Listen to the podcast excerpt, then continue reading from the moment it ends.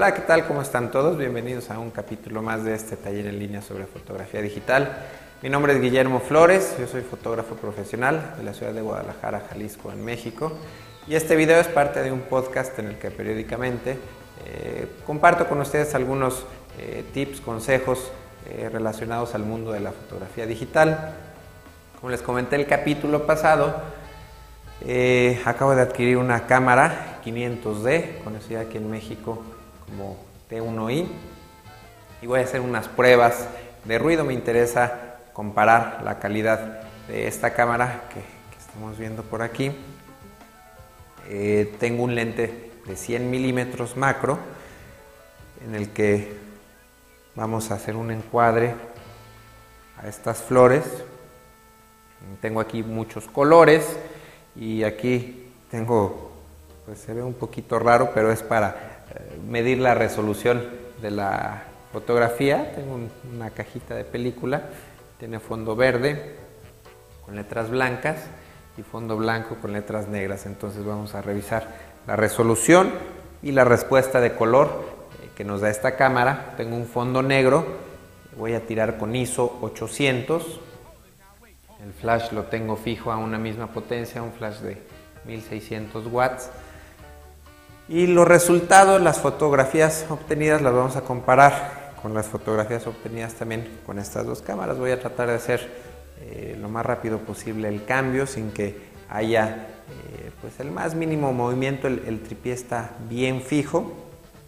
Nada más va a variar un poquito a la hora de montar la zapata. A lo mejor me varía un poquito el encuadre. Eh, pero bueno, le voy a poner el mismo lente, en la misma distancia. Va a estar en el enfoque manual para que no varíe el foco y que no me mienta el detalle, sobre todo en las letras.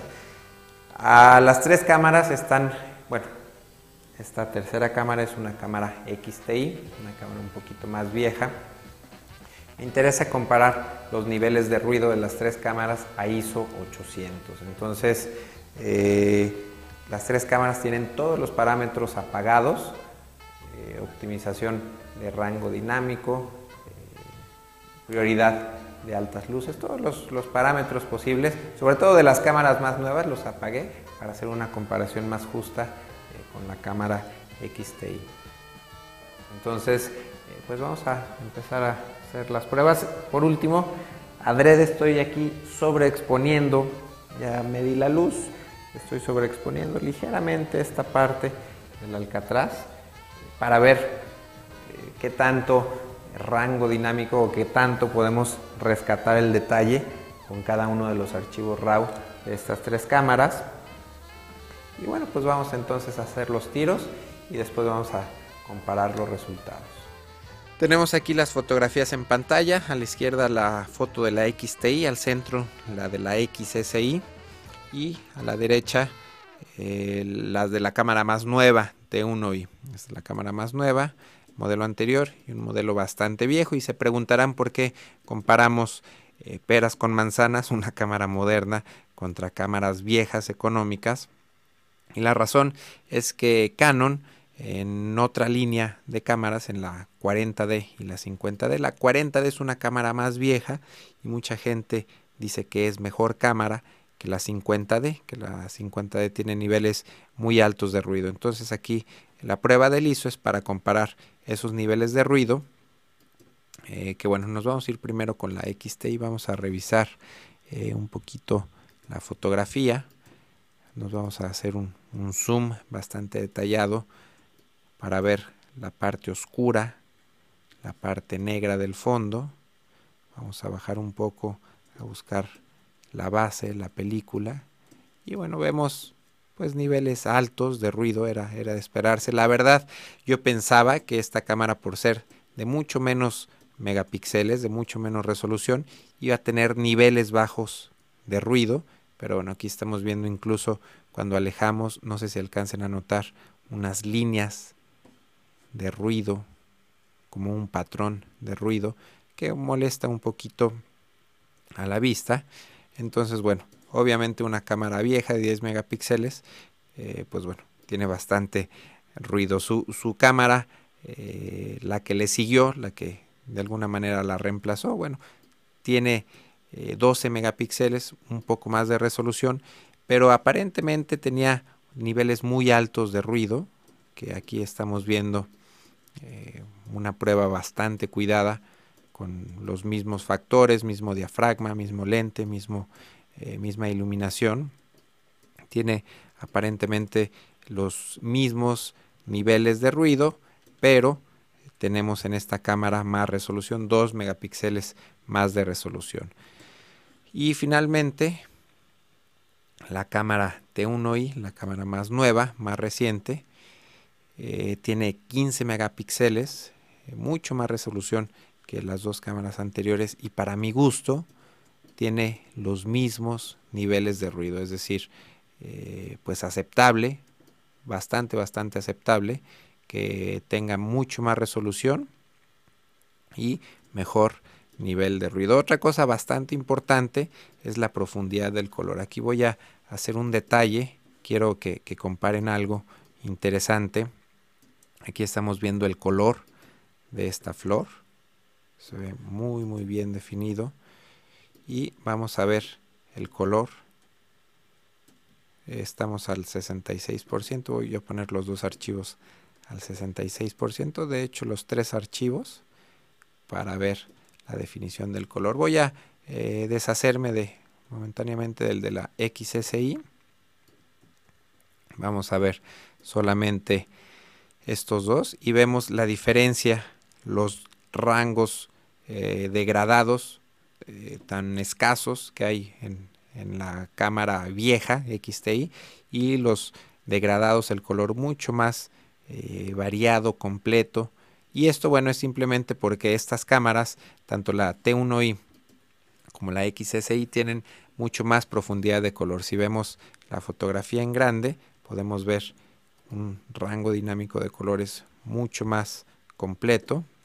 Aquí en estos naranjas lo podemos apreciar nuevamente y en los de la cámara eh, vieja, los de la cámara T1i, eh, pues no hay tanta definición de color. Vamos a, aquí a verlo claramente también con, estas hojas.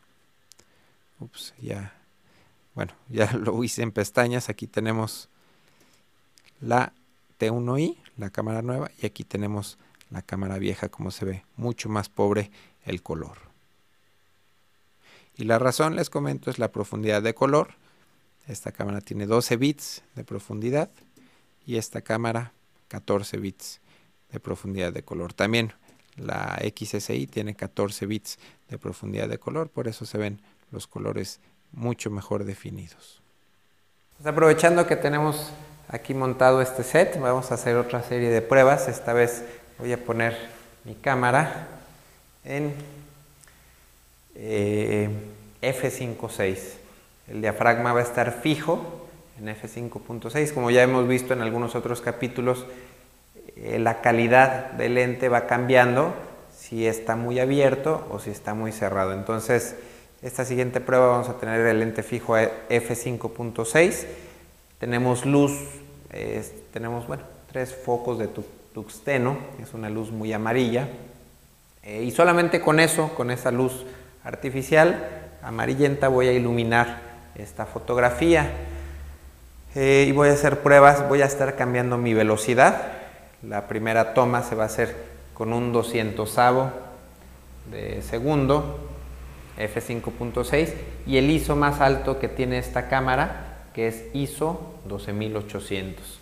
De ahí voy a bajar tres clics en mi velocidad, eh, va a ser a un centésimo para tomar a ISO 1600 y así sucesivamente hasta llegar a ISO 100.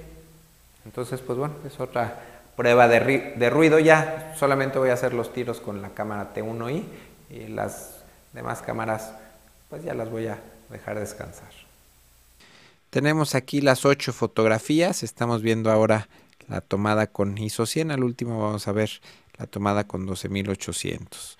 Eh, tuve un pequeño problemita con esta toma. El foco eh, se movió un poco el lente sin querer y no tengo detalle bien definido. Podemos ver la flor un poco desenfocada. Total, aquí en esta partecita tenemos buen detalle y vamos a agarrar esa parte para comparar el ruido. Tenemos aquí ISO 100 y vemos eh, pues excelente detalle, sí, un poquitito de ruido, pero bueno, nada, nada que nos afecte, ¿no?